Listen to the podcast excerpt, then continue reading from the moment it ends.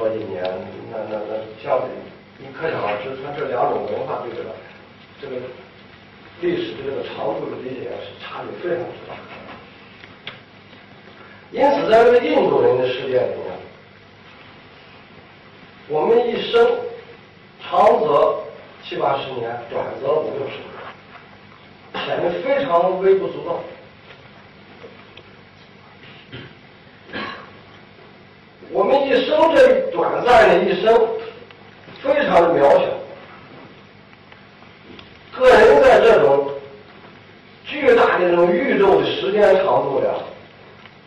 就像尘埃一样。所以你像靠自己的努力去改变这种由宇宙论的这种节的概念所造成的这个循环运动啊，几乎是不可能的。所以印印度人，我们都看他懒懒洋洋的，要和他这个文化传统有关系。和这个时间意识有关系。另外呢，在这个古希腊人的世界里面，这个时间又呈现出另外一一种不同的一种面貌。你比如说，我们今天用这个公元纪年来标示各种事件发生的这个时间位置，这个希腊人呢采取另一套方式。可能在座有些同学读过那个那个阿尔修，就是古希腊的一个。这个历史学家，他曾经写过一些那个，包括柏拉图啊、苏格拉底这些名人的传记，大概是在公元前呃四世纪的时候，这个写过那么一本书。他当时采用的是种什么纪年方式？他采用奥林匹亚纪年。这个奥林匹亚纪年，就是因为当时在希腊时间，他每四年和我们现在一样举办一个运动会嘛，每四年各个城邦休战，然后。这个运动会象征着这个城城邦的和平，举办一个运动会，每四年举办一次。他说这个，呃，你比如说苏格拉底生在哪一年？这个阿尔修，他用的一个什么纪念方就用的奥林匹亚纪念。比如说这个苏格拉底啊是生于奥林七十七届奥林匹亚啊纪年的第三年。那意思就是第七十七届奥林匹克运动会，它四年一次嘛。对，这届奥林匹克运动会举行完以后是第三年。亚里士多德啊不是那个柏拉图是生在哪一年？生在那个奥林匹亚呃八十八季第呃第一年，他是用这种方式来纪念。这个希腊人还有一种纪念方式，就是那个雅典纪念，那种纪念就更为困难。具体的情况呢，我不展开介绍，但是我举一个例子，你们可以看这个纪年的这个特点。我们今年说，呃，十年以后是二零一九年。你要问希腊人十年以后是哪一年，他说不出来。他不知道这个未来的哪一年应该用一个什么数字啊，或者是用一个什么这个标准啊来说出它的名称。这个希腊人他看重的不是时间的流逝，他看重这个静止的东西。他看重那永恒不变的东西。像有一个这个呃古希腊的诗人是荷马之后的一个诗人，他对时间态度非常消极。他认为这个人类社会啊是不断从黄金时代向铁的时代退化，所以时间的消失意味着人类的情况变得越来越糟。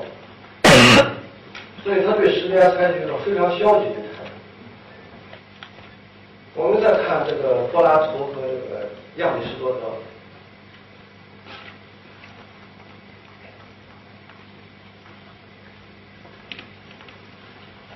柏拉图他也不喜欢变化，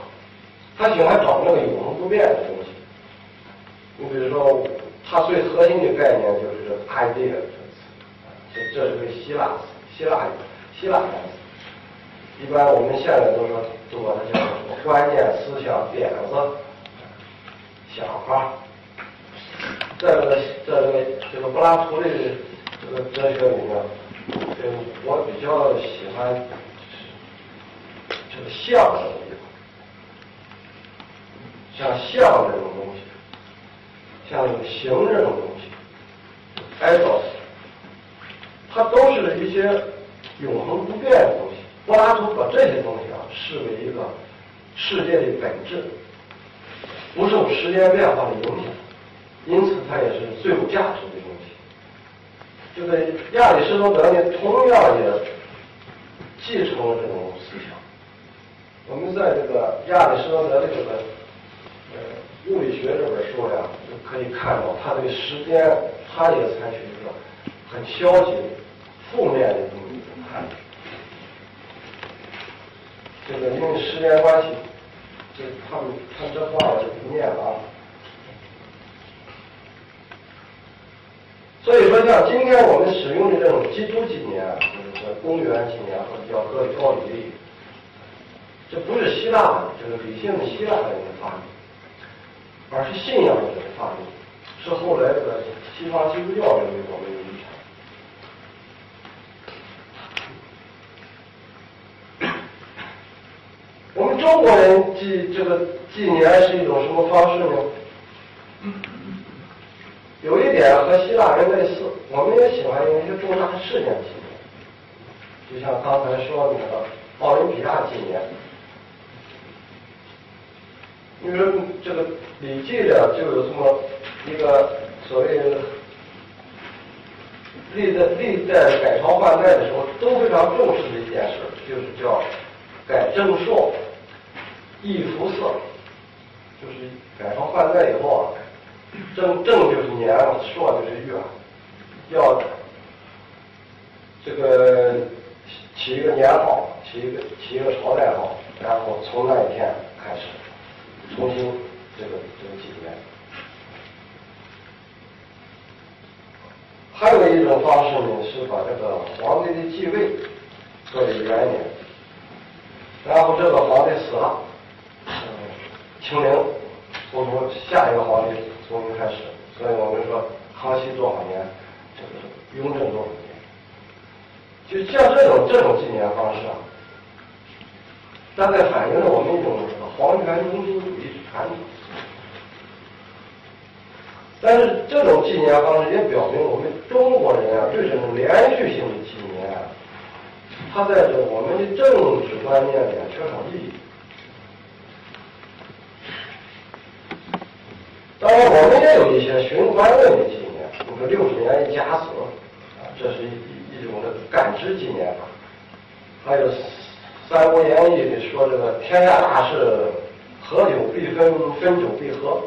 这是一种政治循环论的纪念方式。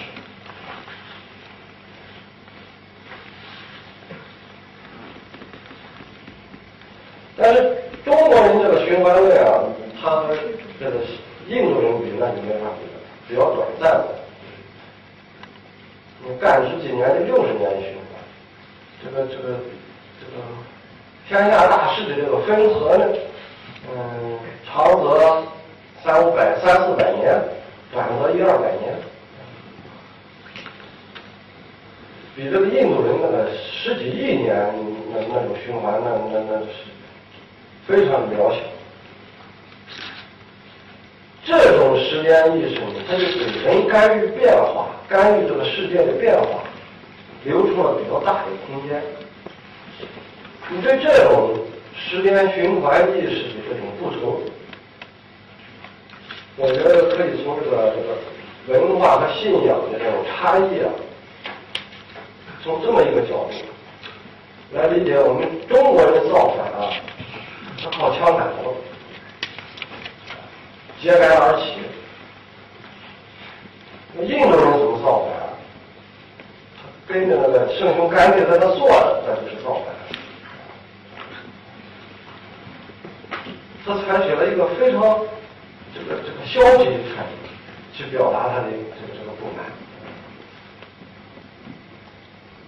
所以从这些不同文化的这些时间观念的不同。就是我们可以了解到，就是我们平常所说的时间，实际上是可以分为两种时间。一种呢，就是客观时间。这种客观时间呢，是这个人类通过观察这个日月星辰的这个天体运动的变化，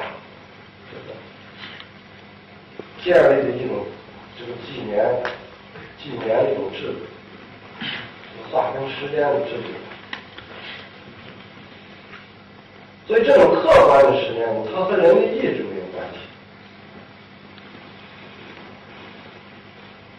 当然，这种这种客观性，在这个近代社会以前也也不是太客观。你比如说，我们现在用的这个这个标准时间，北京时间，在那个封建时代、近代社会以前的社会，是没有什么北京时间。你看西安。老百姓，他是看自己的日子去，他的太阳当空，他就说是中中午正午了，十二点了，他不会看北，他不会按北京的那个那个太阳的时间去算他自己当地的时间。这种情况在欧洲也是一样，欧洲的标准时间是这个发明了铁，就是铺设了铁路以后，这个他需要给各个。这个车站这个制定这个非常严格的这个列列车运行时刻表，它才有了标准时间的需要。再加上这个电报的发明啊，它可以制定一个标准时间。在这之前呢，就是欧洲人也是以他自己对表嘛，因为十四世纪这个欧洲人就有钟表了，他对表的时候，他以自己当地时间去对他自己。这个钟表，他不会按伦敦时间、巴黎时间，在这种每天的时间呢，它是地方时间。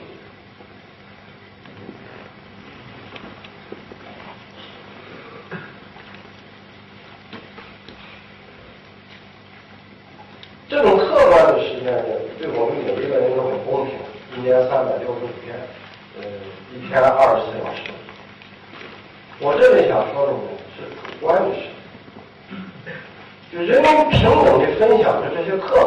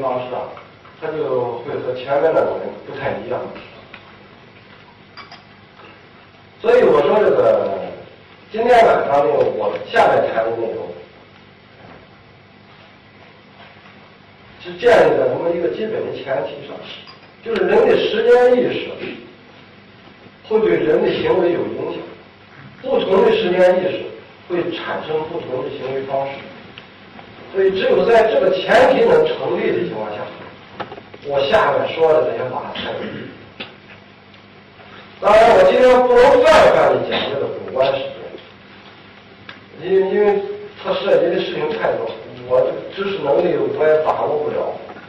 现在这个这个别人给我安排的这个差事啊，是教政治学，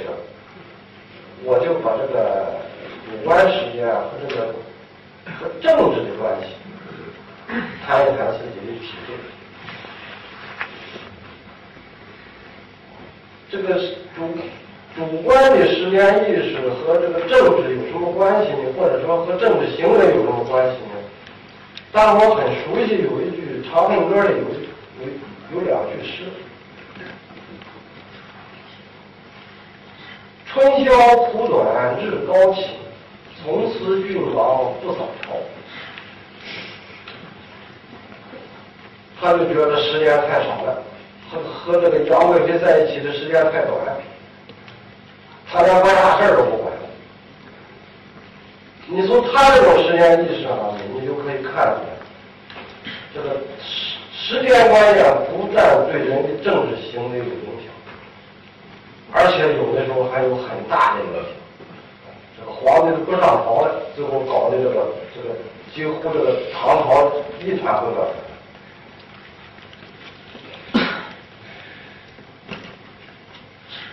下面有我我这个内容大概分这么几部分吧。第一呢，我就是首先讲一下只顾当下的时间意识，我以毛泽东为例，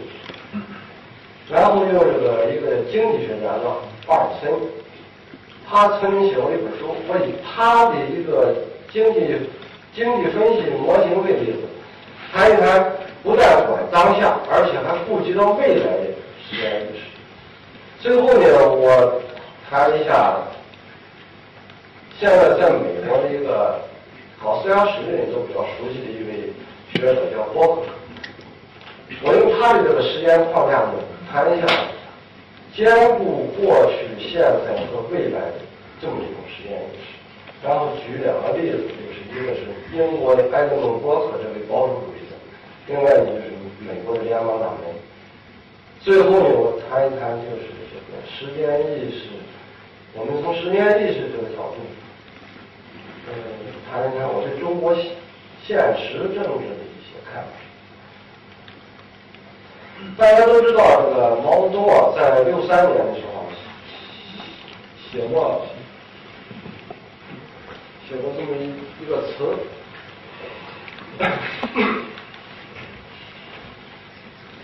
这句词。我们可以把它看作什么？看作反映了毛泽东对时间的价值评估。如果学经济学的人可能都知道这个价值评估是什么意思。这个毛泽东呢，他作为一个开国之君，他当然他很看重自己当政以后的作为，珍惜他这个当政的这段时间。因此，我们看到他为了实现自己的治国抱负，便一再发动各种激烈的运动，常常完全不考虑时间这个约束性的因素。所以他在大跃进的时候呢，提出所谓“十年赶超英国，二十年赶超美国”这种口号，可以说就反映着他这种紧迫的时间感。如果套用刚才那个比喻的话，他就像一个去火车站排队，呃，买票他不想排队的人，他总想在有生之年赶到别人前面。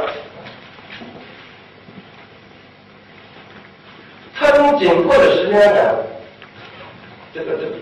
给他这个这个，使他发生各种各样的这个激烈的这个社会运动、政治运动，给中国人带来这个获益服务，呃，当争论很多，原因也非常复杂。但是他这种紧迫的时间感呢，我想是他的一个原因之一。就是从毛泽东这种时间观念上，我们可以分析出来一些很有启发性的因素。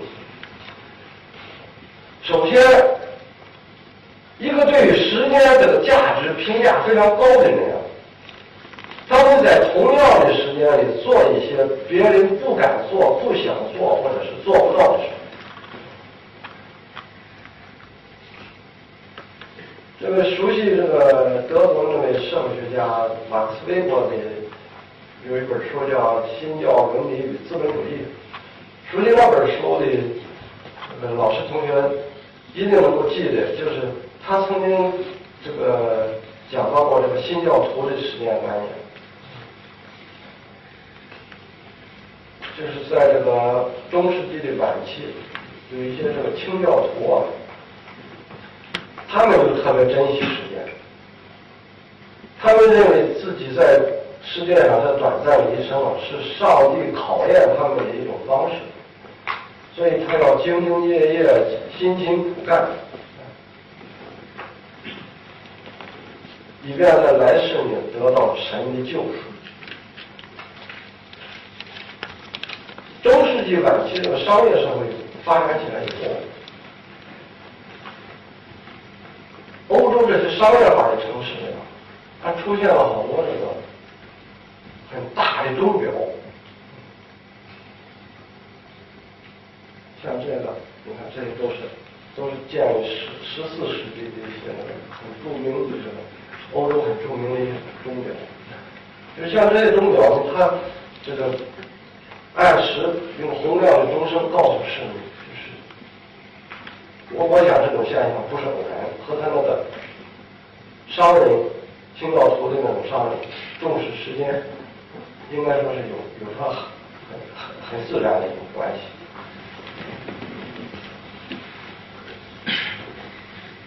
可是这个毛泽东珍惜时间啊，他和新教徒不太新教徒辛勤劳作，他是为了得到上帝的救赎，因此他有着强烈的未来意识，就是我将来我是上天堂还是下地狱。他有很强烈的一个未来式的意识。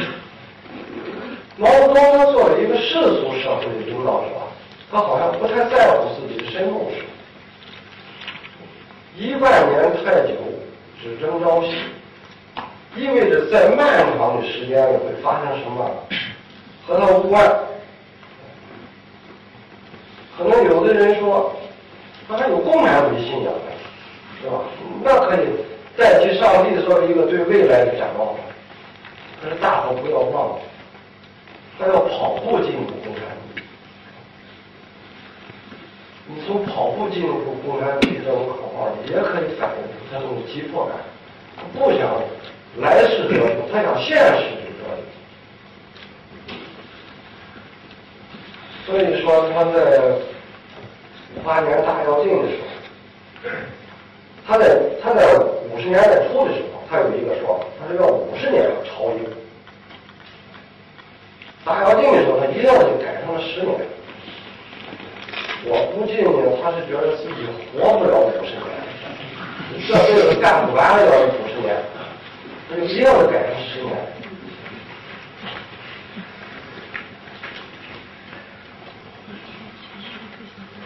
他这种这个不管身后的态度。当然也是一个唯物主义者，一个马克思主义者，因为有的人他他不能怪他，但是这种对这个长远未来的关心，也是影响着政治行为的一个很重要的一个因。这一点呢，我下面再展开谈一下。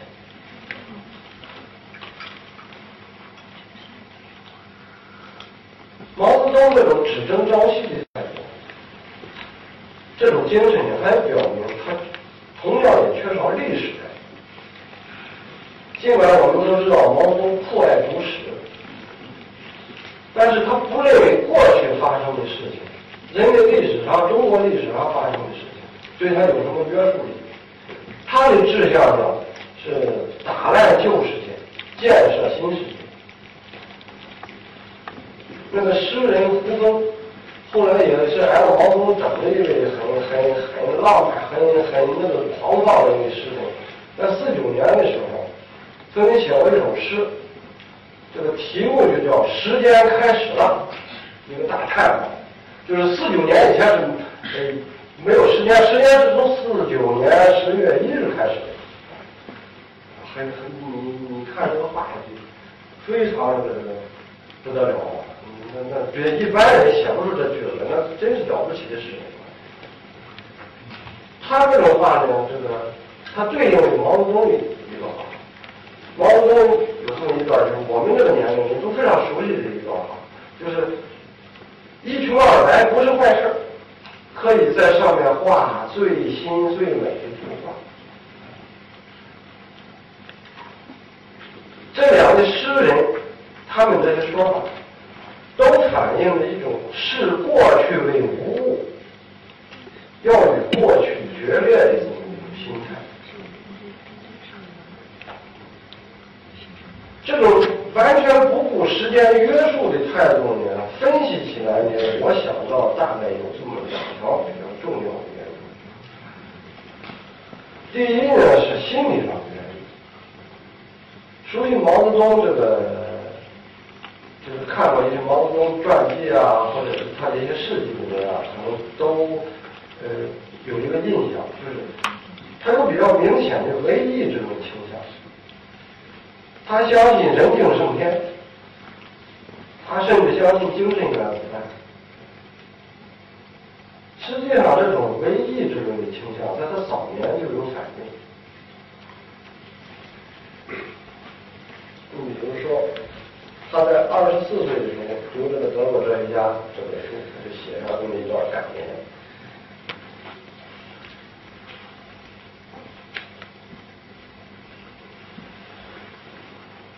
这段话呢，就鲜明的反映了毛泽东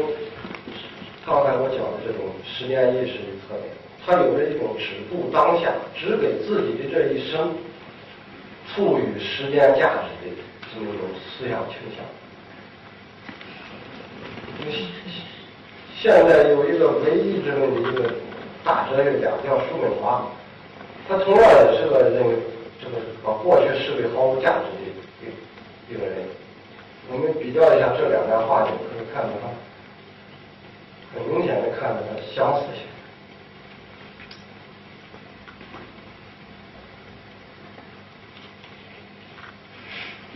的原因呢，是外在的原因。并且是一种非常现代的原因，因为它与启蒙运动的启蒙运动以后啊，这个西在欧洲形成这个进步观念有关系。毛泽东作为一个五四运动培养起来的这个进步青年，他十分相信这个社会应该加以改变。他这种改变的信心或者说是决心。他不像历史上的那些造反者一样，就想给那个皇宫里换一个姓氏，而且他相信中国历史上过去啊充满了罪恶，为了实现未来就必须否定这个过去。所以你看，他虽然喜欢鲁迅的《狂人日记》啊，说这个中国历史是吃人的历史。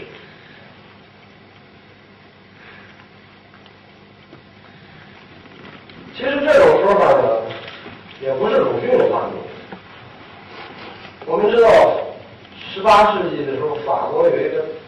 启蒙学派的一个大思想家，就是对启蒙学派的推动作用最大的一个人——伏尔泰。他就曾经说过：“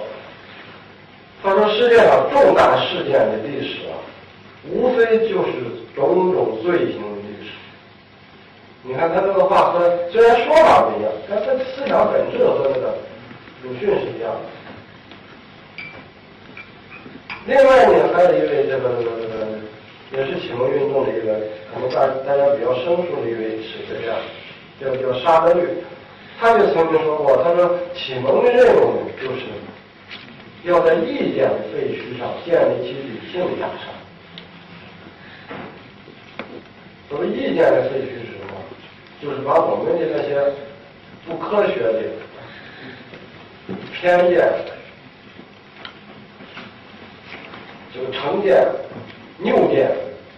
我对你的看法，你对我的看法，全部要清除掉，在这个废墟上建立起来理性的大学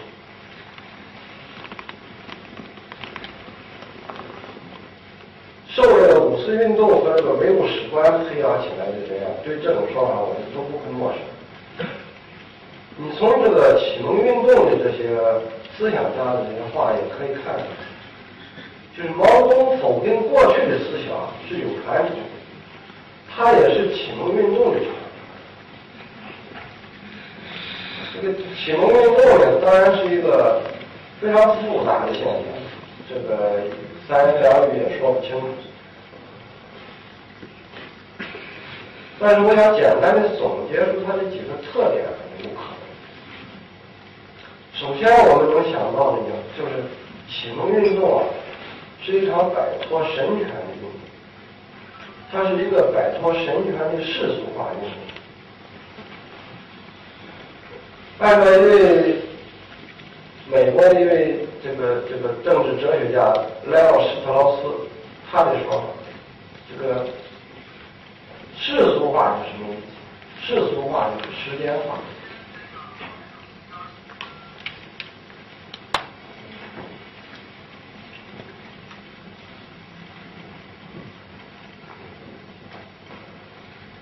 这两个词，懂英文的人应该就很简单可以理解了。这 temporal 就是指的我们团体露开的，在时间中有时有有始有终的人。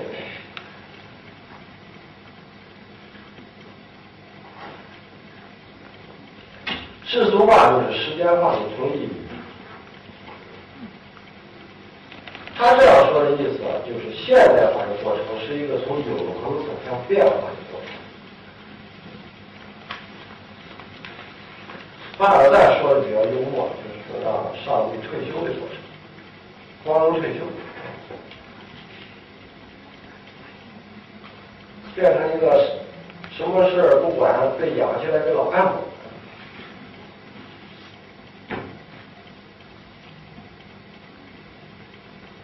就是古典时代被人们视为永恒的那个东西啊，你比如说刚才说的柏拉图的像，基督教的上帝，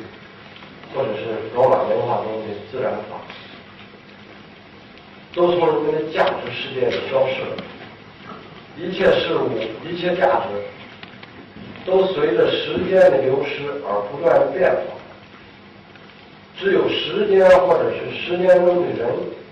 则特殊。能够证明一种价值选择的正当性，这是启蒙运动的一个特点，就是它的世俗化。世俗化按施特劳斯的解释，时间化。第二呢，这个启蒙运动还有一个特点，就是它使人们对这个人类社会变迁的规律性有了新的认识。当时的很多思想家都认为，就是通过对这个人类及其历史的理性研究，就可以向牛顿揭示物理世界的奥妙来了，去这个发现和把握这个历史发展的规律。一旦你把握了这个规律，你就可以不再受天命或者是上帝的左右了。这当然也是世俗化的一个这个内容之一。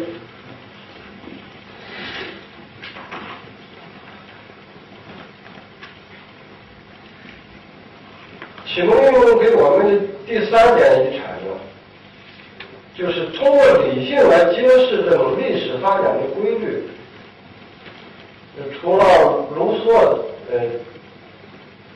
这种少数的很少数的思想家以外，在启蒙运动的大多数思想家看来啊，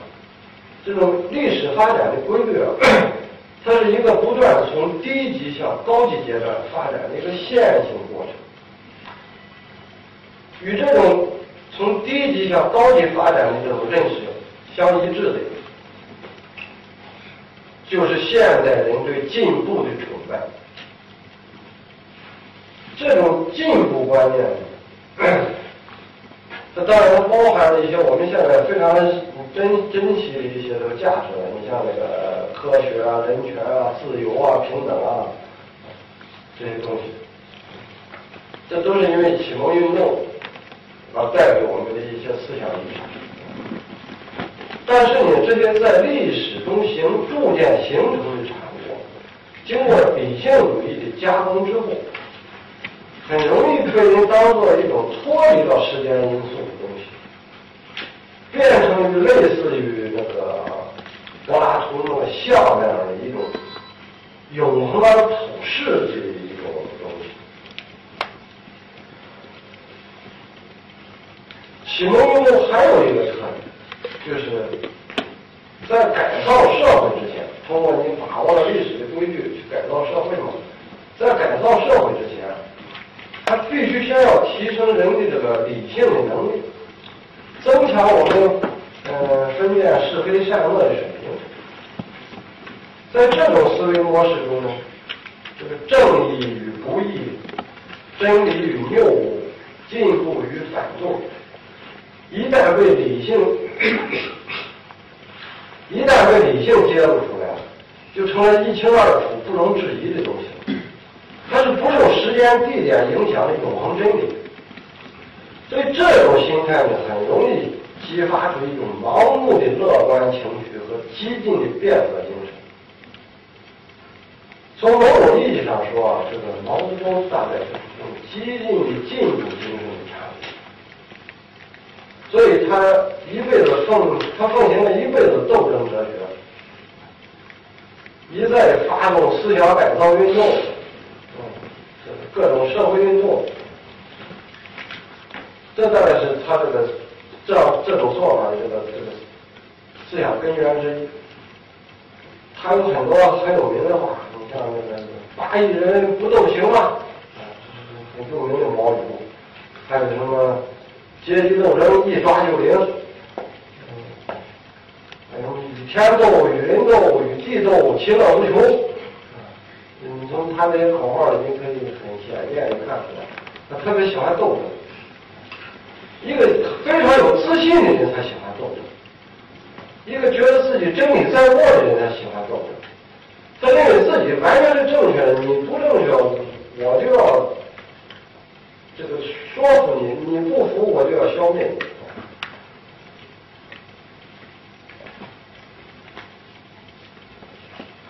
但是正是这种力求在今生今世建立伟业啊，不管过去不管未来的这种时间意识啊，所以他试图用各种激进手段改造社会的做法，也随着他的死亡偃旗息鼓。我觉得正应了老子的一句话。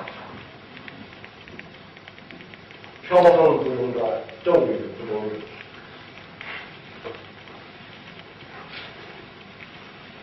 这句话的意思就是，过激的现象来得快，去得。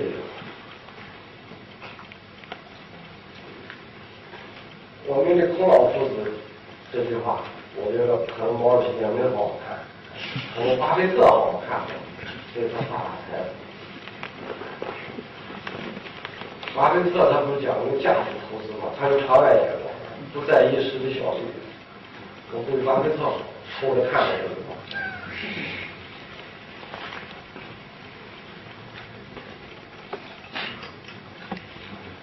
不过这里我我觉得还有必要做两点说明，就是这个第一，中国近代以来啊，这个在这个应应对西方的挑战上，这个屡屡的遭遇挫败。使我们整个的民族啊，产生了一种，易于产生一种否定自身历史、急于按西方模式来实现强国梦这种焦躁的心理。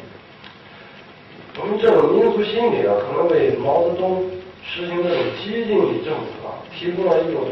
比较有利的政治文化土壤。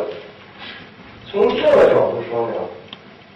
我们也不能全怪毛泽东一人，他干的这一些这个这个对这个国家损害非常大的那种政治运动，也不能全怪他一人。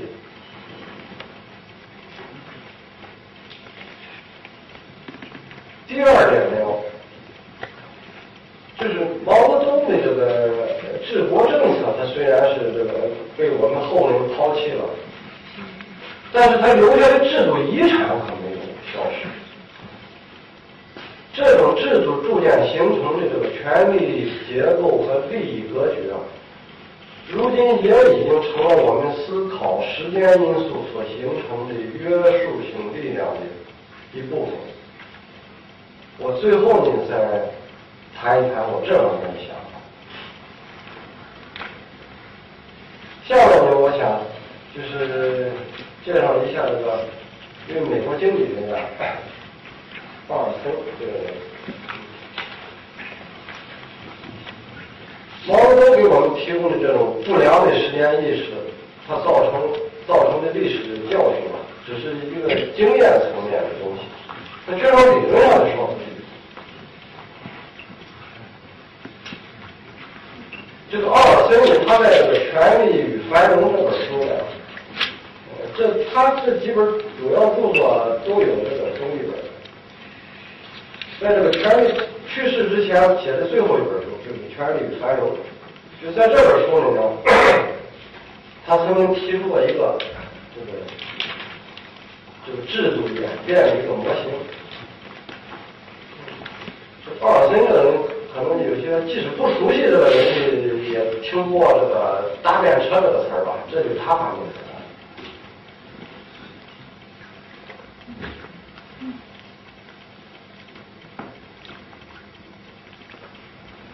就是在他这个我下面要介绍的这个经济学模型里，它包含着一个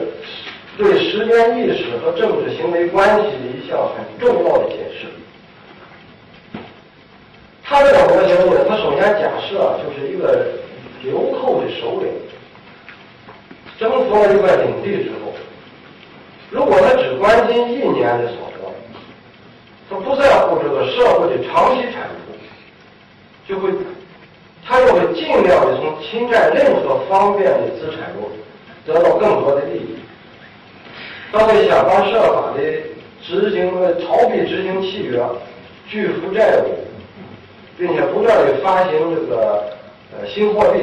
以谋取眼前的利益。反过来说呢，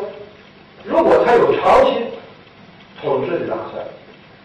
他就会发现，再像流寇那样进行那种抢劫式的那种牟利啊，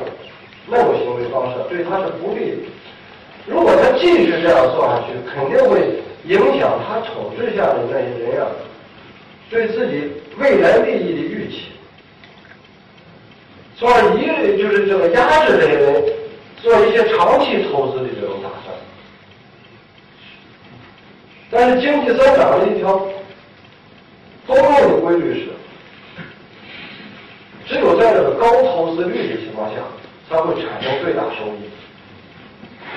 从而也才有可能形成更多的长期投资。这个流寇的首领，他在认识到这一点之后呢，他会基于自己的利益考虑，让他的臣民确信你们的资本能得到保护，不至于受到侵犯。同时，他也会维持货币的稳定，使他的臣民相信自己的这个私有财产啊、自己的契约啊，都能得到可靠的保护，能够得到尊重。他只有让老百姓相信这一点之后，这个统治者他本人的长远利益，才能够得到保障。在这种情况下呢，一个流寇的首领啊，就会变成一个作恶。他会基于长远利益眼光去进行。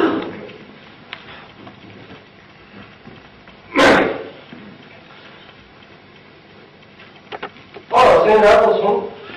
他上面介绍的这种情况，他总结出一条道理。他说：“这个流寇的这个呃流动的水方，定居下来成为统治者以后，因为他着眼于长期利益的考虑，因此他即使是出于私利，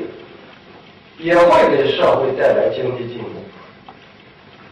而历史上许多侵占财产和经济衰退现象的发生，则往往是因为专制者。”从一个做口倒退到了流寇的原因，他这个书啊是九十年代写的，他真是预见到一个很重要的这个现象。这个从做后倒退到流寇的例子啊，我觉得用这个津巴布韦总统穆加贝先生来做。那是最合适不过的。们看新闻的人都知道，他这几年实行这个激进的国有化政策，置自己的这个国民财富于不顾，这个每个人都变成了亿万富翁，然后这个一亿元买多少瓶矿泉水就这个通货膨胀是几万倍的。我觉得这是一个很很典型的，就是从这个做口变成流寇的一个原因。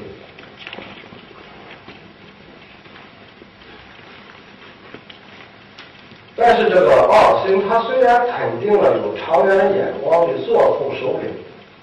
他有益于这个财富的积累和增长，但他接下来也指出，不管这个专制者多么具有长远眼光，他都有可能在某些事情的困扰之下，产生采取短期行为的冲动。由于没有任何独立的司法机构或者是权力部门来约束他。他做出的承诺总是得不到可靠保证，所以说在他的统治之下，这个老百姓啊也摆脱不了那种资本被没收、债权被侵夺或或者是货币贬值的那种风险。奥尔森他没有否认，在这种嗯比较长远眼光的、比较开明的统这个专制者的统治之下。契约和财产可以得到很好的保护，因此呢，如果一个相对贫困的一个国家，有一个很强势的又很开明的专制统治者，并且他碰巧有很长远的利益考虑，那么这个国家就会取得迅速的经济发展。因此，享有良好业绩的国家，良好的经济业绩的。不一定是有稳定的民主政治，但是奥尔森也提醒我们，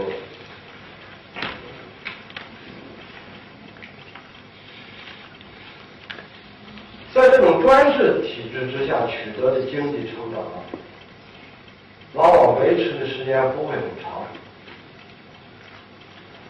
然后他就与这个把这个这种专制体制与这个民民主制度。做了一个比较，按他的分析呢，这个民主政体在这个经济增长方面一个突出的优势，就在于它有稳定的法治框架，因此能对产权和契约给予长期的保护，它有独立的司法体系，所以这个权利受到的保护呢，变成一个无期无期限的东西，偶然的因素呢，被大大的消减，这种可预期的稳定的因素呢。变得非常非常有有力的，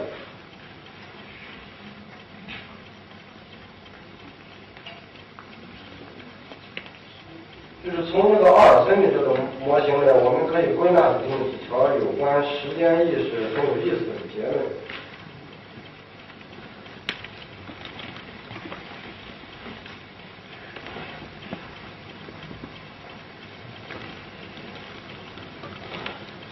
这个二，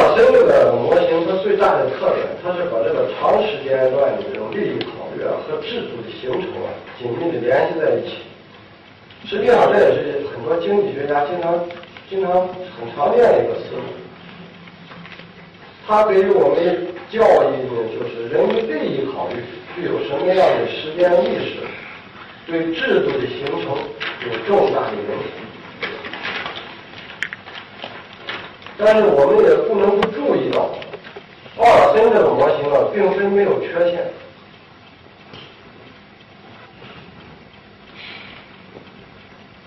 作为经济学家的奥尔森，他只是从狭义的效效用或者是功利的角度来建立他的模型。这是一种基于个人的利益和动机分析的这么一个这么这么一个思路。实际上，这种思路我们可以在西方这个信用史啊，嗯，这个还有制度学派的很多这个经济学家里面都可以看到这种思路。但是在这个真实的历史里，保护各种权利的制度啊，并不是按任何理论模型建立起来的，而是在漫长的时间里，经过了复杂的文化、宗教、社会。经济因素，这各种各样的因素啊，这个相互作用啊逐渐形成。甚至有一些有益的制度啊，是在人们并不知道它有益的后果的情况下产生的。所以你从这个角度说呢，如果我们问一下这个。这种有益的制度在现实世界中是如何发生的？那么奥尔森这个模型呢，它的解释力就没有了。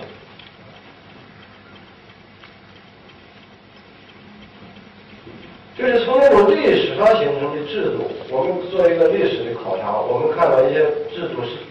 在一个很非常缓慢复杂的一个历史的环境里形成。就我们从这个角度来看。那么，这个制度的形成，就不但有人们的未来预期，还有人们过去留给人们的遗产起的作用，替特定的政治和这个文化传统在起的作用。历史上形成的各种制度和文化传统，还有那些价值体系、利益格局。实际上，这些东西啊，是任何一个明智的统治者都要考虑的因素，是约束他们行为的一些重要因素。如果这个统治者足够明智的话，那么他对统治方式的选择，并不像阿尔森模型给我们提供的那么大。阿尔森的这个模型啊，它没法说明这些历史性的因素。对一个统治者产生的约束力，就是从事实际政治的人都知道，如何对待这种长期形成的这些制度和利益格局，是个非常棘手的问题。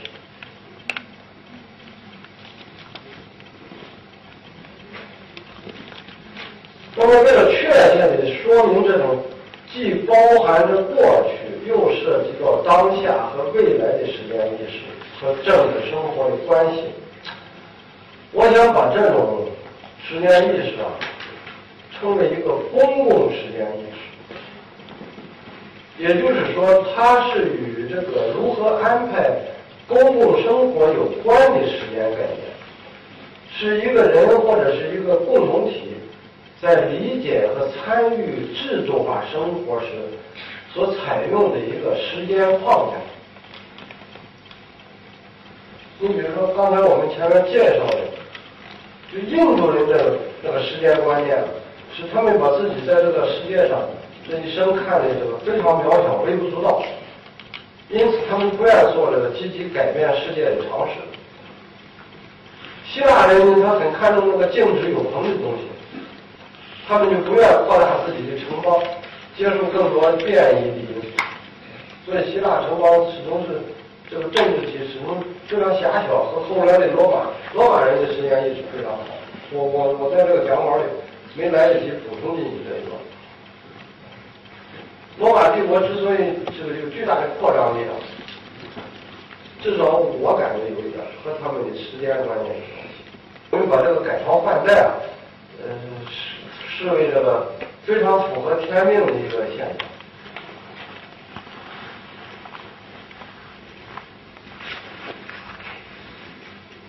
波克克这位学者，他是一位把这个时间框架的概念与特定的政治文化 联系在一起的一位重要学者。不过很遗憾的是，他没有一本书翻译过来。我译了一本，还没有还没有出版。希望他的书能够不久能与汉语读者很快见面。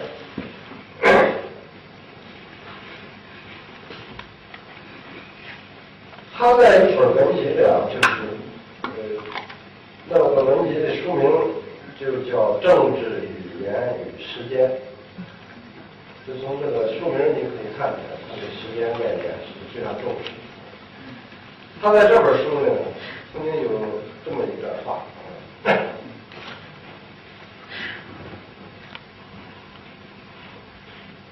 因为时间关系，我就不念了。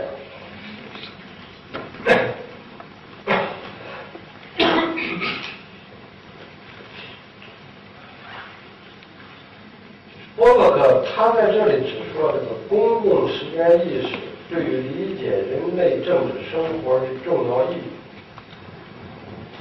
一个特定的社会为了维持自身的存在，需要某种时间观念，或者说需要某种历史哲学的配合。而这个时间观念呢，是由人们所采用的一些有关自身的历史形象。和模式所构成的。最为重要的一点是，政治行为不但发生在时间之中，而且人们所形成的特定时间框架，也会通过作用于人的意识而塑造他的政治行为。实际上，他的这个波克的第一本这个第一本著作啊。叫叫《古代宪法与封建法》这本著作，他就把这个英国的这个英，因为可能熟悉英英国这个宪政史的人都知道，这个英国这个宪法这个传统里有一个很重要的概念叫古代宪法。嗯，他实际上就要解构这个东西，这个波克。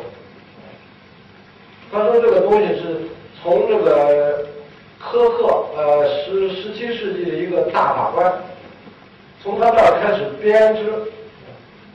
编织出来的这么一个关于英国宪政史的一个，他没说它是神话，他说它是一个时间框架。他把这个英国的宪法的这个所谓宪政的形成时间，把它说成是。它这个超出了人们记忆的，古老的人们不知道它起源于何时，它的这个发展与丰富是历代英国法律人共同努力的结晶，所以你也没法归咎于某一个人。他对英国宪法做了这样一种认识，影响了一直到十九世纪，甚至一直到今天，人们对英国宪政历史的这个这个这个理解。他把这个东西称为一个，那个那个词，好多人把它译成历史写作或者是历史编纂学，什么 historiography 那个词。实际上，我觉得应该理解成一个历史的逆动，就是古代宪法就是一个历史的逆动，而且是一个涉及到时间意识。历史逆动，他为英国人捍卫自己的宪政提供了一个非常有力的时间框架。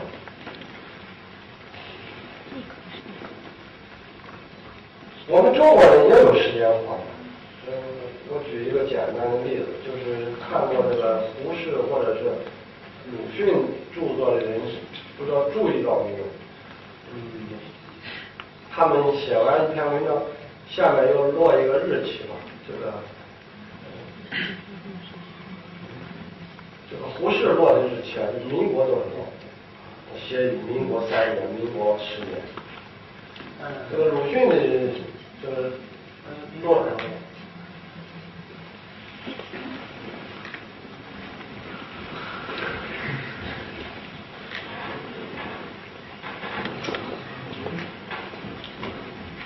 鲁迅他文章，他落的那个日期呢，是公元。他这就反映了两个不同的时间范围。这个胡适啊，他认可民国的产生。我们老的说法就是那个奉正朔不奉正朔的问题，就是那个一些那个那个明末的一些那个这个这个余孽所谓，他就一直坚持的这个明明代的那个年号的纪年，他不奉这个这个清朝的正朔。他不承认这个历史在这儿已经断了，又重新开始了。这个胡适呢就承认这个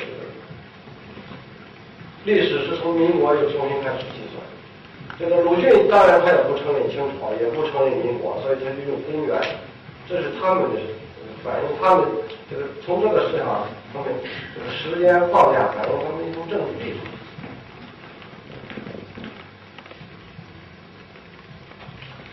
这个多考克这位学者，你然后他又指出，在考察一个社会的时间意识的时候，可以从它的连续性和变异性这两个层面来观察。如果是着眼于连续性，人们就会把社会中那些制度化的风俗习惯永久化，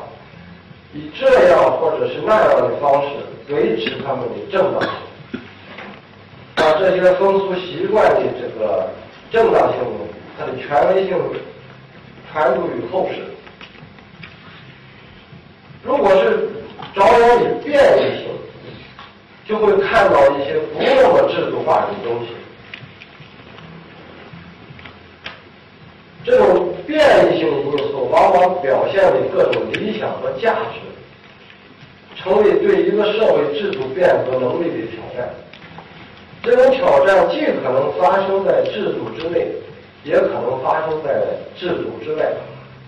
在这种情况下，就要求制度不能仅仅维持自身正当性的延续或者传递，还要对变异性的因素有做出回应的能力。从这个公共时间的概念出发，我们可以顺理成章地说。如果希望通过改革的手段，在一国之内建立一种稳定的宪政制度，那么作为塑造这种制度的要素之一，就需要某种时间意识的配合。这种时间意识最重要的内容是：一方面，它必须同时顾及过去、当下和未来之间的连续性；另外一方面呢？也要考虑到变异性因素对这个制度形成的各种挑战。当这个时间意识属于连续性的时候，包含在这种意识中的制度化的结构便处于稳定的状态。但是，即使他在这方面做的非常成功，也不意味着他已经预定了自己的未来。而只能保证他使未来暂时不发生。当时间意识属于偶然性或者是变异性的这个维度的时候呢，人们就会更多的注意到制度结构可能面对的各种挑战。它们可能来自尚未制度化的价值和理念，也可能来自制度本身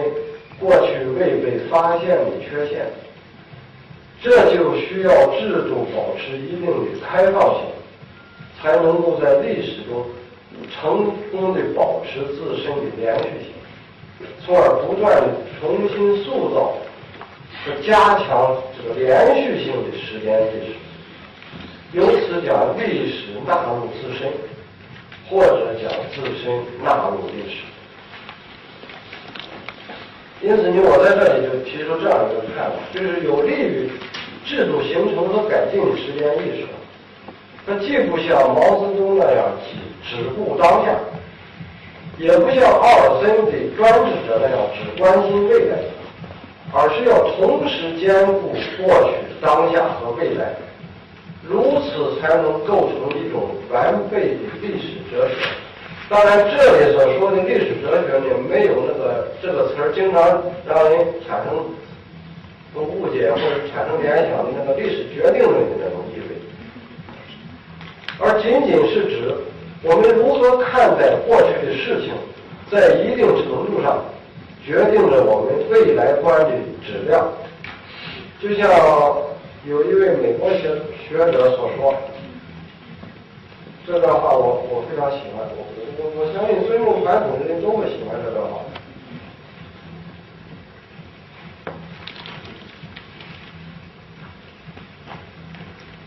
从这的话我们就可以看出来，这就是作为一个时间概念的传统，在维持社会连续性上发挥的功能。另一方面说明，这个传统要想具有持久的活力，又必须保保持开放性和前瞻性。未来是带有很大不确定性，如何因时应变。这个也是保持这个传统活力很重要的这种时间概念的一环。对于这种讲过去、当下和未来都纳入其中的这个公共时间意识，我想在这里借用这个十八世纪英国的一位著名的政治家和保守主义思想家埃德蒙·伯克他对国家的定义来做一个说明。近代以来啊，这个这个社会的社会改革、制度改革，它的这个一般都是发生在一个国家之内。首先，它是发生在一个民族国家的范围。那么，这个国家是个什么东西呢？这个政治学里很多定义，大体上它的要素不外这么几条：就是要有一个一定的人组成的这么一个群体，这个共同体。然后还要有有有政府，还有有一定的地理疆域，然后政府最重要是政府要垄断暴力，维持这个秩序啊，行使主权啊，这是国家最重要的特征。但是就我所知啊，这个所有的各种各样的国家定义啊，都缺了一个东西——时间。我可告诉我。这是这个博客的思想家，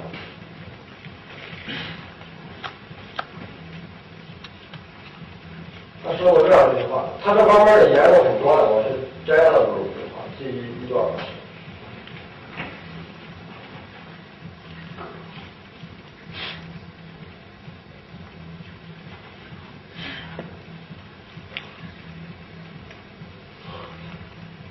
就是从博客的这一段话里面，我们可以看到，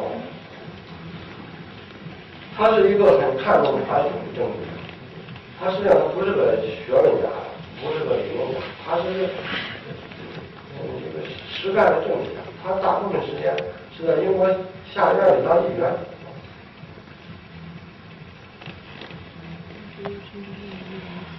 所以从这个话我们看到，他很看重传统。在谈到国家时，他强调一个民族的特定的历史经验对共同体生活的重要性。但是呢，他同时也把未来，即把变异和改进的因素纳入纳入到了国家的定义之中。他主张以时间作为助手，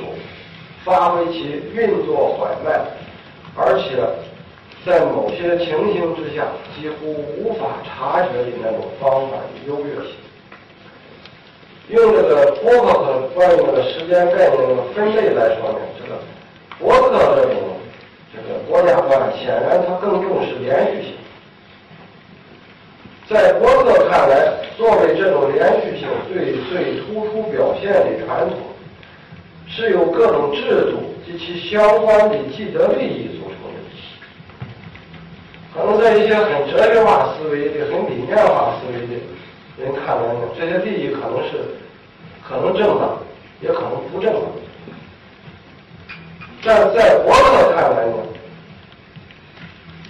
他们都是长时间内才能显露出来的道德、政治和社会习惯造成的结果。那么，作为事实的存在，它是不是这些利益，或者是不太正当的利益，是不是应该加以改变，在很大程度上取决于它是否不断的给社会带来很大的不便。以及改进的措施的影响面的大小，因为各种制制度化利益的存在，它不是不是孤立的，它是那个那个各种利益相互交织在一起。前一段时间为什么那个我们那个就是燃油税的改革那么困难，运这个议论运到好多年，直到去年才算有了一个着落，就是因为它涉及到利益面太多。各种不同的利益都在里面，像这种利益呢，改下来确实非常不容易。大大伙都觉得它不合理，它改下来非常麻烦。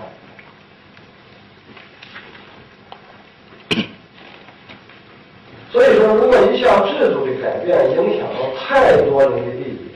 那么对它的改进，无论从理念上说多么合理。除非采用十分激进的手段不能完成，如果你非要去做这种改革的话，就会给社会的平衡造成极大的破坏。当然，这个时候呢，明智的做法不是放弃正义原则，即前面所说的那些引导制度变发生变异的因素，因为你放弃了这种原则。你很可能就从历史中退出了，你就放弃了你们制度改进的机会。博客有个很很有意思的说法，他说对于那种很多人或者是大多数人都认为他不对的那种利益，又一时改不动他，应该采取什么态度呢？他用了一个很有意思，叫善意的疏忽。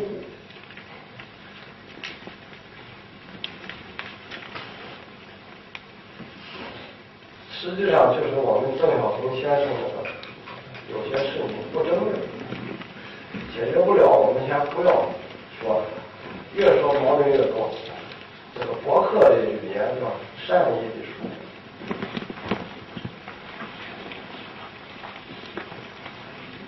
当然，这个博客他也希望借助时间这个东西，所以说他用这种既兼顾过去与未来的这种实验意识，他提出的治国原则是，既要坚持确凿的保守原则和确凿的传递原则，又一点也不排除改进的原则。这样才能使我们所改进的事物，由于保持着自然的方法，永远都不是全新的。在我们所保存的事物中，我们又永远都不会过时。他在那个《法国争论》那本书里讲。换句话说，就是要在这个保守与改进之间取得一种动态的平衡。才能使这个制度具有长久的生命力。就是这种在制度建设上既尊重过去又坚信未来改进之可能这种信念，我们也可以从这个伯克曾经大力支持过的这个当年向英国国王和议会造反的美国人那儿看，这个。读过《独立宣言》的人，可能会留下一个，因为他第一句话就会让人留下一个印象，就是他是以那个洛克的天赋人权说作为一个最基本的这个这个争取独立的一个一个一个一个价值基础。但是你仔细读一下这个独立宣言，它列举的那一些，它后面列举了很多条，我们美洲人的权利，哪一些被这个英国国王和义务侵犯？仔细读一下那些他要捍卫的那些权利，你就会发现，这个美洲人不是在争取心理权利，而是在捍卫已有的权利，就是他们在这个。呃，移民到美洲以后，就世世代代享有的那些权利。他不像这个我们这这个这个这个一些发展国家要争人权，他实际上要捍卫已有的权利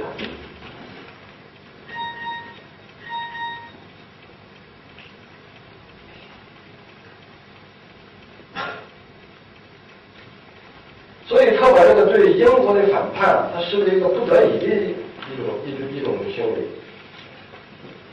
在这个独立宣言里面呢，就有这么一段话，他说：“这个审慎的心理告诫人们，不应当为了轻微而暂时的原因改变建立已久的政府。过去的一切经验也已经表明，当罪恶还能忍受的时候，人们总是尽量的，而不会通过废除已久的习惯。”这个以以呃久已习惯的政府形式来恢复他们的权利，所以说这个这个独立宣言把很重要的一段话，杰克逊当年起草这个独立宣言的时候，很重要的一段话删掉了，这就是被删掉的那段话。这段话谴责的是这个奴隶制，因为当时十三个兄弟啊，在波士顿开那个。这个意味着独立宣言这个这个会议的时候，里面有很多都是奴隶主。我们为了反抗英国人，我们不能连自己的这个奴隶制也废了。这个杰克逊当然他不喜欢删掉它，但是为了为了建立和谐社会嘛，他就把它给删掉了。这是过了一一一一一呃。到到林肯那八十年吧，这个这个奴隶才真正获得解放，拖延那么长时间，这就是所谓时间的助手在起作用。一时做不到的事情，不如做一个善意之事。你要非要追求那个做不到的目标，那就破破坏了和谐社会，咱大伙的事都跑上。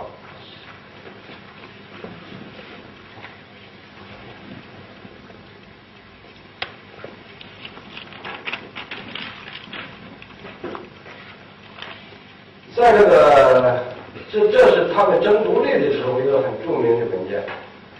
嗯，在这个他们开始建立美利坚合众国的时候，还有一个很重要的文献，就是这个联邦党人文集。这是呃联邦党人三位作者里面最重要的一个。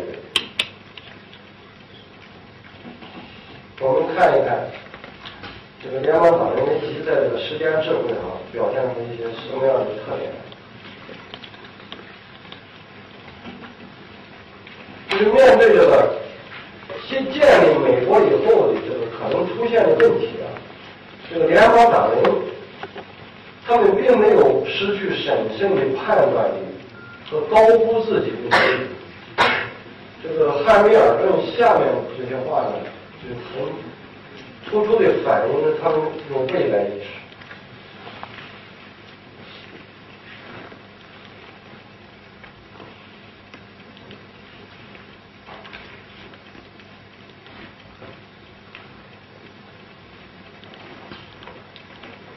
然后，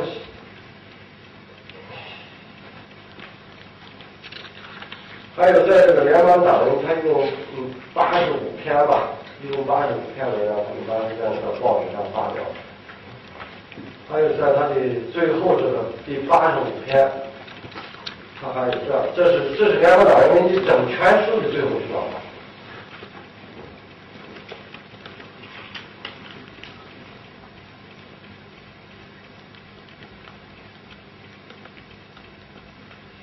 他引的这里边，他他所谓这个这个一个同样可靠与明智的作家，指的是戴维休，英国的那个怀疑主义哲学，他是引用他的一段。所以我看到这些话的时候呢，我就想起我们中国人也有同样的哲学。我们看一下它的相似性，是不是意思非常接近？所以我们中国人在这些事上也不遇上，但是我们都把这些话给忘了。尤其尤其是人心心焦气躁的时候，很容易忘记这个。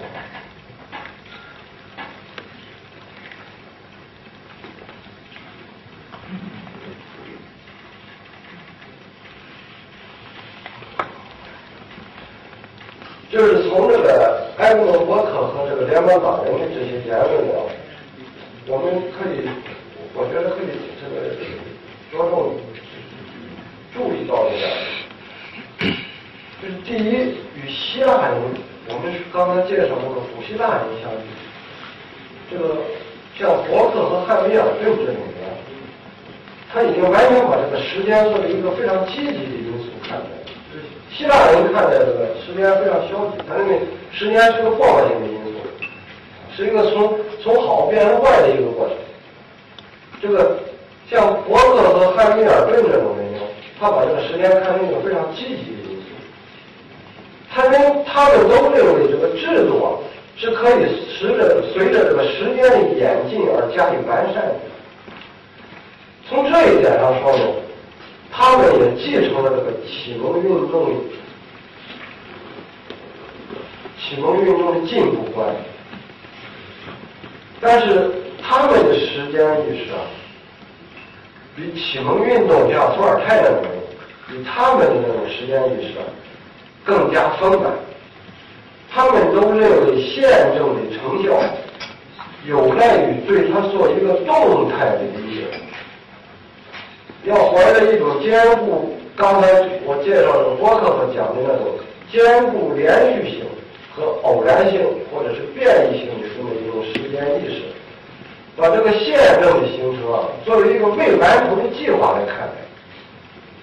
着眼于这种长远的视角，国家并不是一个已经完成的结果，而是一个在时间上具有连续性这么一个连续体。而且它是一项可能犯错误和可以可能可以加以修正的事情。只有这样一种认识呢，它才能够在变化的环境中实现政治权力体制的更新。通过不断的理解和解释，发现可能的问题和改进之道。换言之，即使是起点良好的制度。其优点也不可能一蹴而就，它要承载既有的，也许是长期存在的利益和权力格局，比如美国当年那种奴隶制度，它会遇到最初无法预见的问题。对这种现象呢，只能坚持人类生活之正义标准的理想。随着时间的推移而逐步加以改进，所以从这个意义上说呢，我们可以把这个像英国、美国的这种宪政啊，视为一个在漫长的时间中被不断注入人类集体智慧的这么一种制度。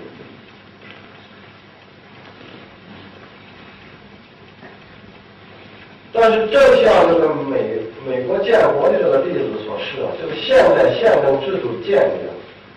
它并不是全像这个呃我们想象的英国那样，是一个缓慢的渐进演进的过程。这个历史上它往往出现这个某些这个最有利于宪政建立的一些关键的时刻，我们不妨把这种时刻称为一个十年窗口。一般而言，这个时间窗口啊，都表现了一些重大的政治危机。你比如说这个这个英英英国的内战和这个一所谓一六八八年的这个光荣革命，美国的这个刚才我们谈到这个独立战争，法国大革命，呃威玛时代的德国，还有我们中国这个近代以来的这个历次革命。在经济学上，这个这个这个时间窗口实际上就是一个挣钱的机会。嗯，如果如果一你发现了一个商机，如果这个市场是自由的，这个这个各种生产要素的这个这个流动是是是很顺畅的，那么你要是不及时抓住这个时间窗口，一旦这个价格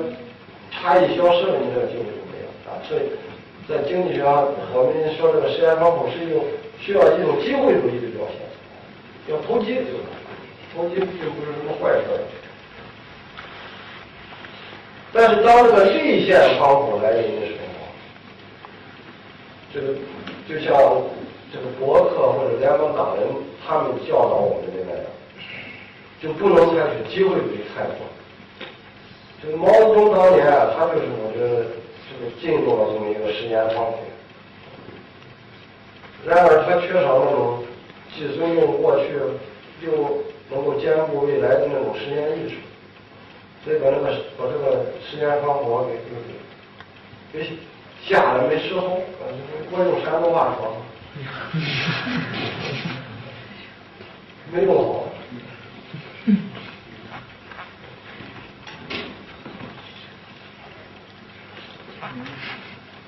所以说，能否抓住和利用好这个？时间窗口在很大程度上需要政治家表现出时间意识上的智慧。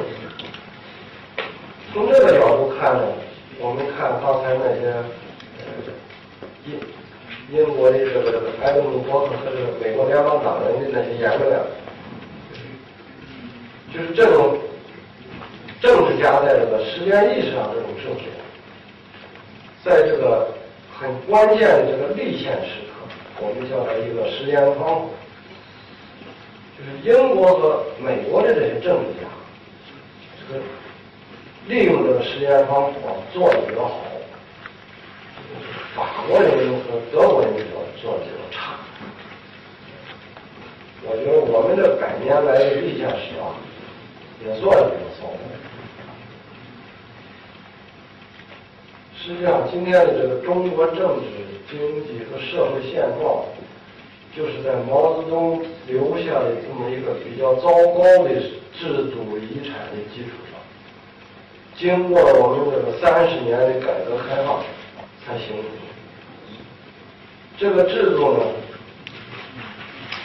它的目标抛弃了毛泽东的激进主义，却保留了不少毛泽东的机会。在这个市场化政策的这个作用之下，当然这种体制给这个中国人带来了非常巨大的有目共睹的利益。但是在今天的很多人看来啊，这种利益分配啊是非常不公正。关于这一点呢，这个法律上有一个概念，我这样解释，我估计很多人不愿意接受。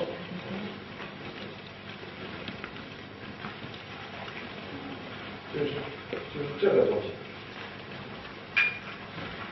有这样一个概念，我也不知道怎么翻译。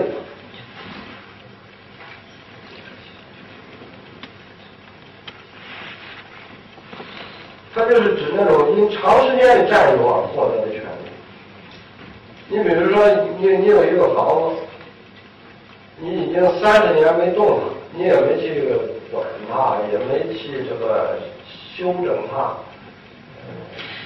然后另外一个人在那住了三十年，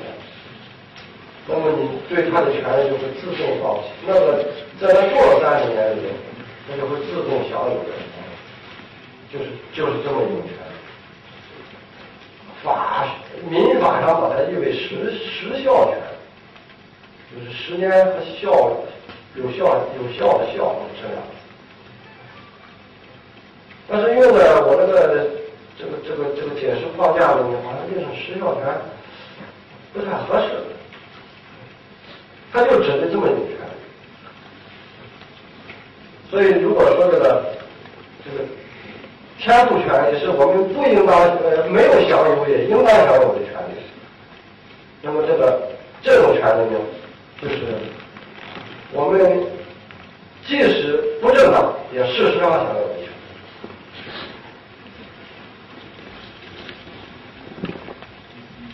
这在各国的民法里啊都有都有相关的规定，所以说从法理上说呢，这个是可以用时间因素为某些权利辩护，使不当的利益变为正当的利益。按这个这个刚才我介绍的这个埃德蒙伯克的对为这个英国宪政的辩护，有一些这个看似。不合乎启蒙运动理念的那些政治和法律特权，便是通过这种长期享有而取得正当性。就是伯克为这样的权利辩护，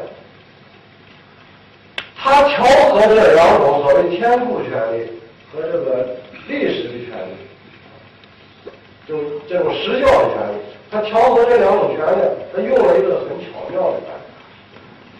他就把自然权利。我们没准儿啊，他把这个自然权利啊视为历史的权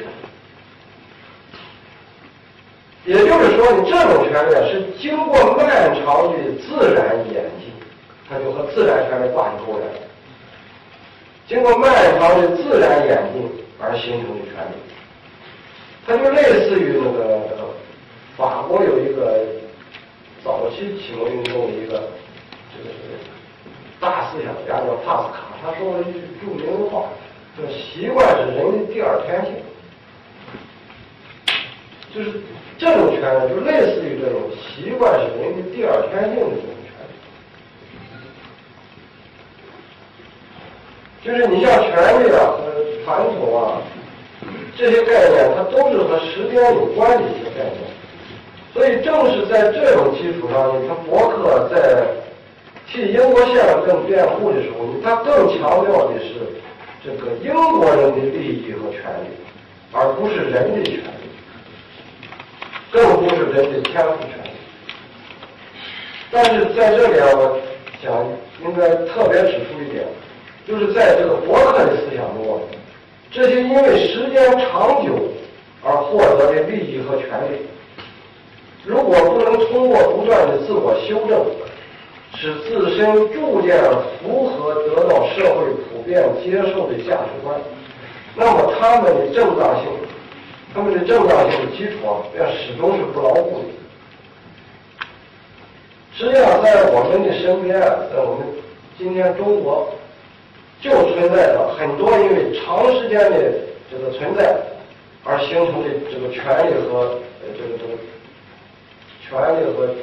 right and power。这两种东西的这么一种格局，有的人呢认为他缺少道理基础，只是作为事实而不得不加以接受。那么造成这种局面的一个重要原因啊，我想就是在这个完成这个这个我们这个民族国家的建立，尤其是近三十年来实现这个经济增长的过程中。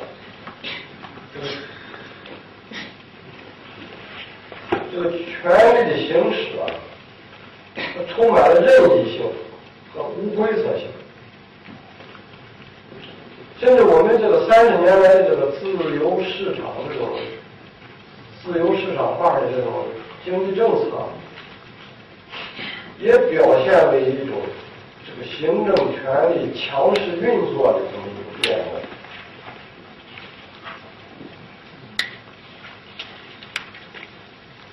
这个前前不久以前，那个张五常先生曾经说，中国的制度是最好的制度，引起一片哗然。这你得看怎么理解。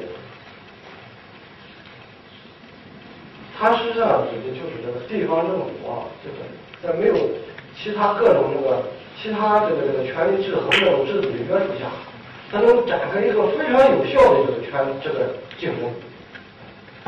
这种呢地方政府的这种相互竞争，确实是在西方世界里找不到。而这个东西对于这个促进这个呃，通过这个权力与资本的结合啊，促进这个地方经济的发展，它确实作用大。从这个意义上说，你张五常的话，张五常的话没错。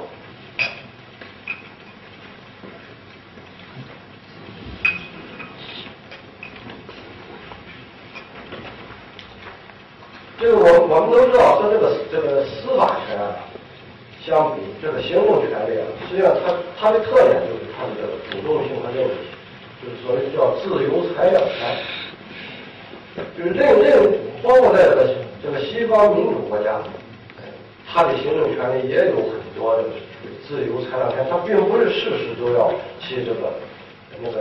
请示国会的，它有很大的自由行动的。所以说那个，我记得我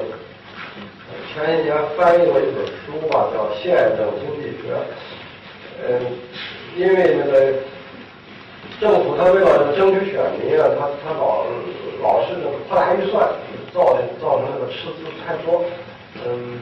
给这个下一任政府留下了很多的负担。嗯，当然我们这个布什总统造成的问题就更大了，他不光是为了这个。扩大福利了，他打了一场这个毫无必要的战争，给这个美国老百姓这个留下的这个巨额的这个国债，这这都是什么原因？那个按那个宪政经济学的这位作者叫布坎南，他也是个诺贝尔经济学奖，他说就是没有跨期约束，intertemporal，没有这个东西，跨期的约束。他所谓跨期，就是这届政府和下一届政府之间，下一届政府没法约束前一届政府，造成的烂摊子你都得给我兜着。奥巴马现在也面临这个问题，一方面他要兜着这个布什的烂摊子，另一方面他还有可能给他的下一任总统制造更多的烂摊子，因为经济危机嘛，金融危机嘛，这种跨期约束怎么能够做呢？就是那个不可能他。那个宪政经济学讲的就是这个，就是就是你要考虑到你的子孙后代，美国人这个我们的儿子孙子应该给我们背那么多的债吗？这是一个政治家一个基基本的良知问题了。这也是实际上一个时间时间意识的问题。你要看长远一些，你可能就会在这个预算上要很收敛。你要是这个只管当前，你可能大手大脚的去。处理眼前的危机，不管给以后留下的后患。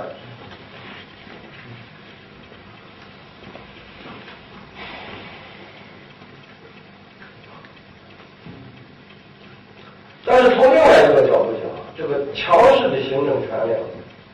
呃，它也是由它必须应付各种社会经济这个一些和政治性的一些突发事件和一些那个呃急迫性的问题所决定。所以，这个当年那个洛洛克在《政府论》里就曾经这个专门谈到过这个。他也主张给行政权留下很多特点。虽然他是人民主权的这个最重要的这个鼓吹者之一。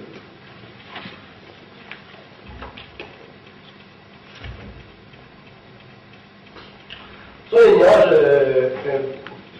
对这个低估了这个行政权力的主动性和任意性的这种能力啊，你就没法解释中国今天的成功，哦，或者是我们今天面对金融危机这个迅速的出台这种四万亿政策的这种这种这种现象，就是你要美国人为了这个弄了几千亿美元去救事情，在那个国会里讨论了好长时间，我们不需要，我们是吧？政治局开个会。就摆平了，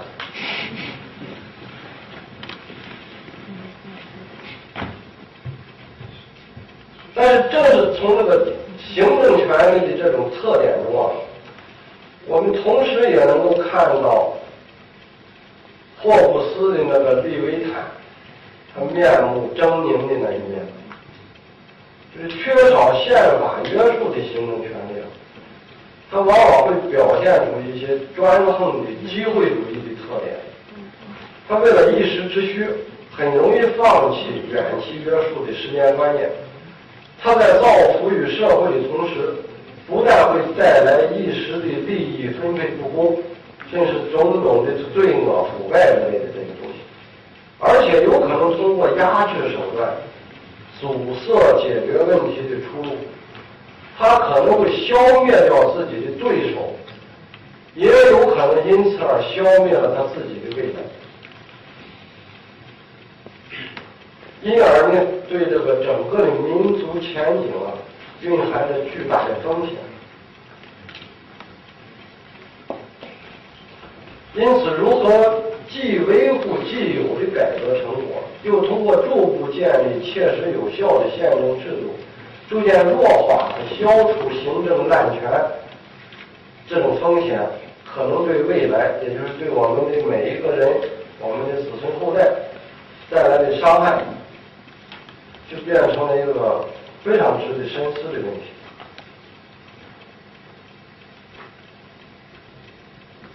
最后呢，说到这种这个这个避免权力的危害，这个问题，我想再从这个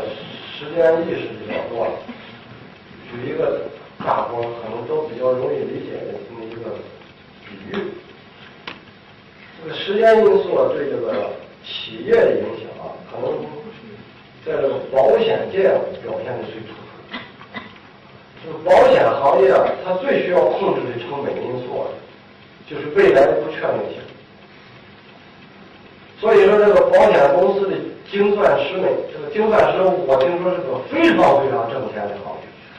就是全国现在有执照的精算师，才几百人，好像。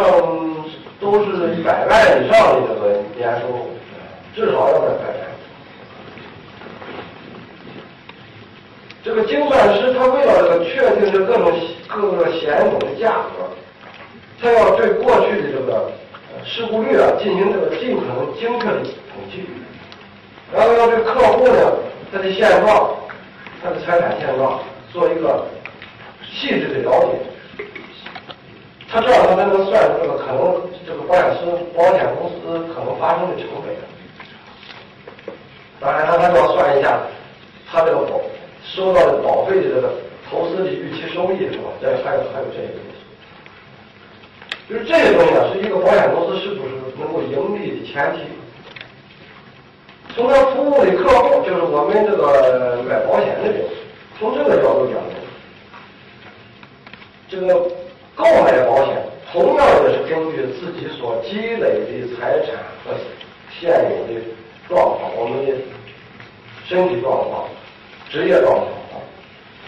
用一定的付出来防范未来这个风险可能造成的损失。就从这种保险公司的这个保险行业的这个例子来看，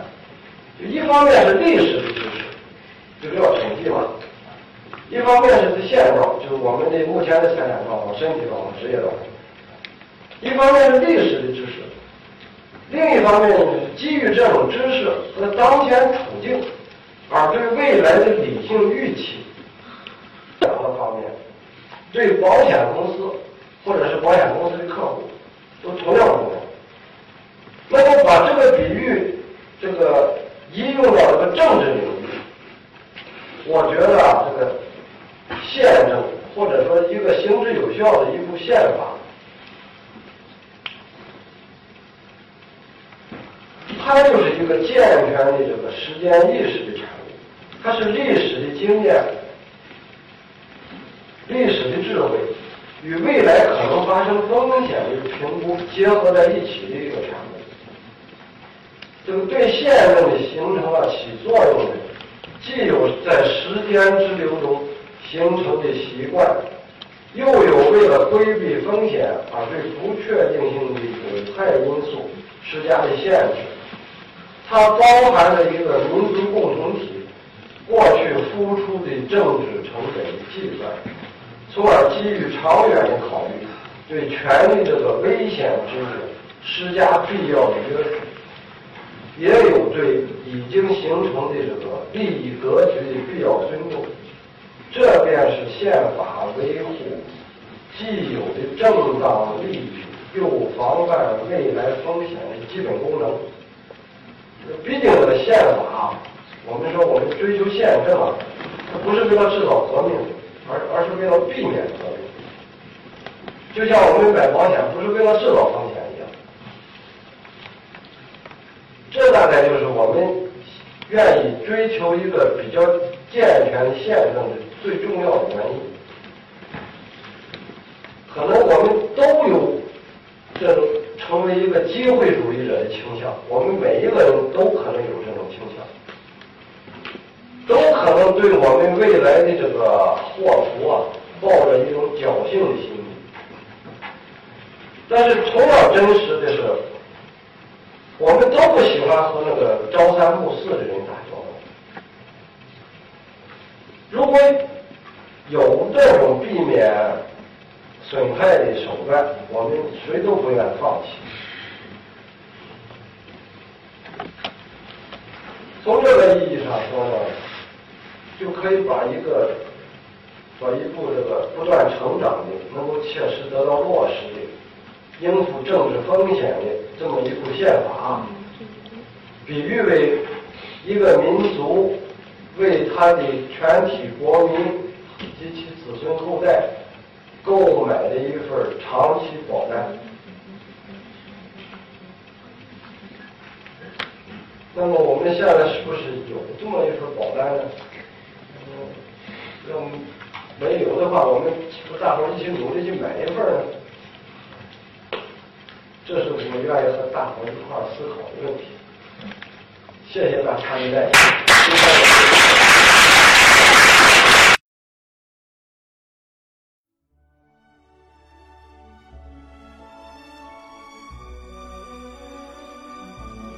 感谢聆听本期复兴论坛。本论坛由复旦大学儒学文化研究中心提供学术支持，欢迎您关注复兴论坛的微信、新浪微博及豆瓣小站。复兴论坛主页：三 w 点复兴 Chinese 点 cn。我们将向您推送更全面的资讯及更优质的论坛。